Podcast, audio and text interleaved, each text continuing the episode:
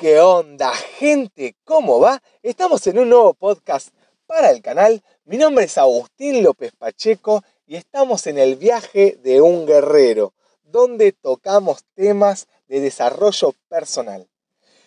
¿Y qué les traigo para el día de hoy? Un día lluvioso. ¿De qué vamos a hablar?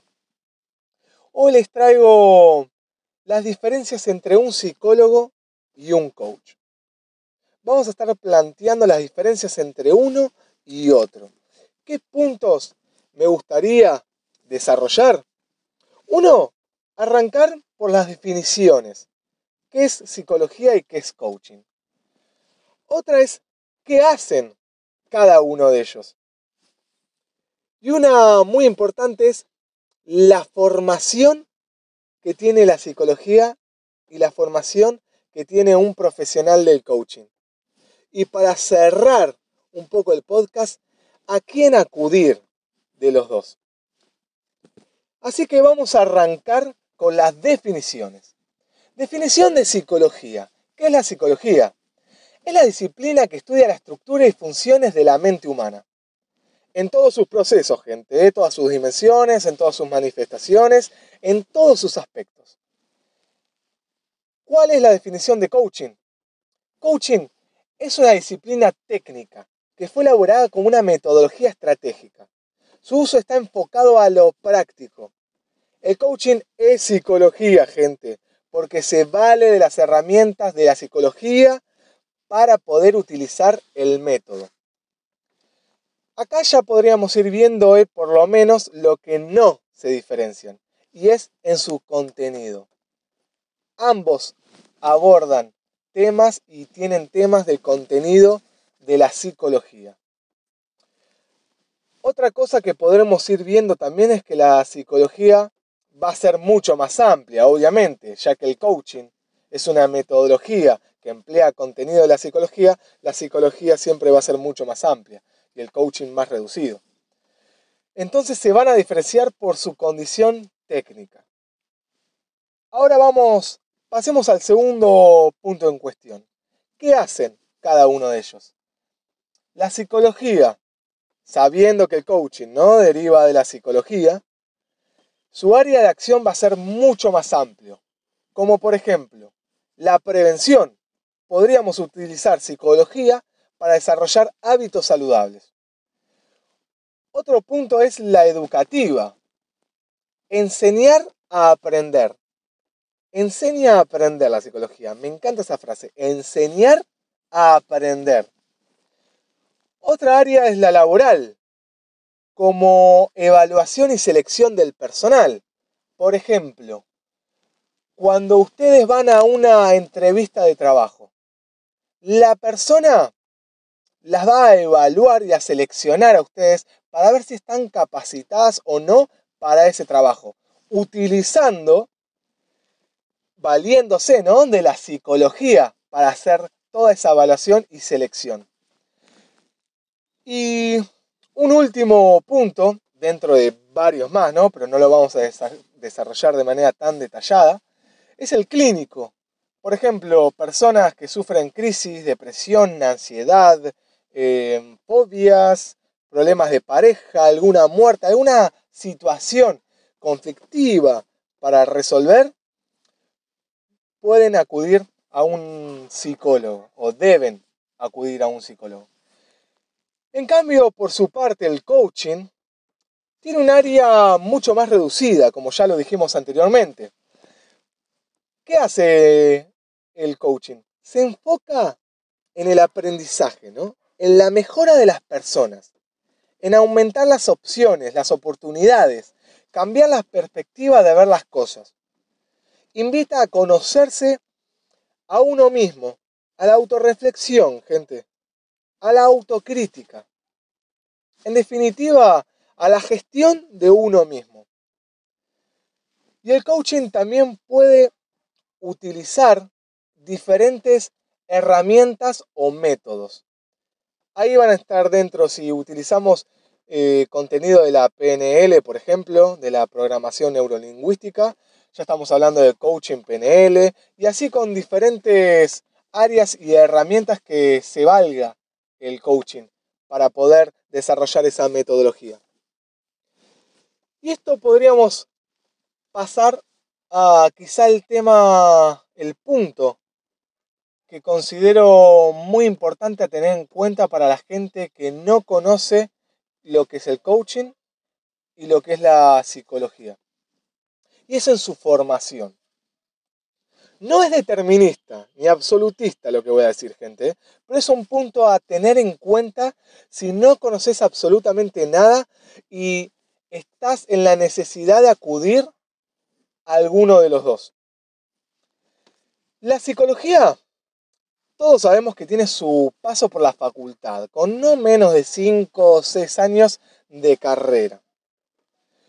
El coaching, en cambio, con uno o dos años con diplomados o cursos que estén avalados por la ICF, que la ICF ¿qué es? Es la International Coaching Federation. O también la ASESCO, que es la Asociación Española de Coaching. Estas dos son las organizaciones formadoras de coaching a nivel mundial con mayor reconocimiento.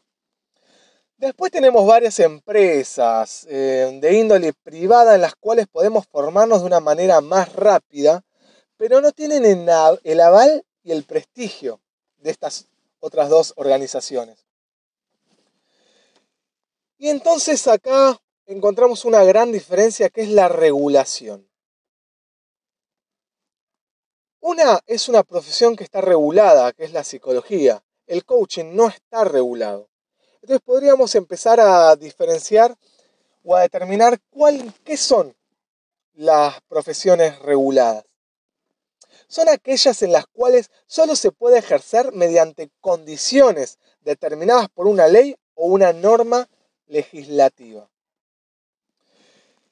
La psicología, como dijimos, es una profesión que está regulada. Acá en Argentina por la Ley Nacional de Ejercicio Profesional número 23.277, en la cual se detalla y desarrolla perfectamente cada una de las condiciones necesarias y requeridas para ejercer la profesión de una manera legal oficial. En cambio, el coaching no es una profesión que esté regulada por el Estado. La ICF ideó, creó, implementó cierta regulación mediante el código de ética, que sirve para mantener, ¿no? Más que nada su integridad, en la cual establecen ciertos estándares de ética y principios de conducta que se deben cumplir para toda la gente que atravesó la ICF. Entonces acá ya encontramos una gran diferencia, que como dije antes, no es determinista, no es que, ah, porque el coaching no está regulado, ya no es una profesión em, oficial en el sentido de que tenga resultados, ni que esté avalado, ni que sirva. En cambio, la psicología, sí. No, lo único que hago hincapié en todo esto es que en el coaching hay una, al no estar regulado, hay una gran posibilidad, probabilidad de que haya mucha gente que se desarrolle como coaching sin tener los estudios necesarios como para implementar la metodología y que sea eficaz, que tenga experiencia, que sepan lo que estén haciendo, lo que están haciendo. Solo eso hago hincapié. Tampoco quiere decir que no vayamos a encontrar psicólogos que no sepan realmente lo que estén haciendo. Chanta gente y farsantes hay en todo el mundo. Pero una realidad es que en el coaching ese porcentaje es mucho más amplio al no estar regulada la, la profesión. Y ahora sí vamos a entrar al cuarto punto, cuarto y último punto. ¿A quién acudir entonces? ¿Al psicólogo, psicóloga o al coaching? Yo lo que les propongo y es desde mi punto de vista, si queremos trabajar áreas o situaciones no puntuales de una manera rápida y con resultados más cercanos en el tiempo, ya sea concretar algún objetivo, mejorar tus habilidades o potenciarlas, sacar a luz todo tu potencial, yo recomiendo sin dudarlo un coach. Ahora, si lo que queremos es trabajar, requiere, ¿no? De una mayor profundidad. Y no es algo tan superficial, situaciones superficiales que pueden ser trabajadas por el coaching, ahí sí habría que acudir a un psicólogo. Ni hablar si estamos sufriendo depresiones, ansiedades, crisis, trastornos, todo eso sin duda, sin duda al psicólogo. Sin dudarlo, gente. Entonces podremos ir cerrando ya este increíble podcast, si me dejan decirlo, con algunas conclusiones.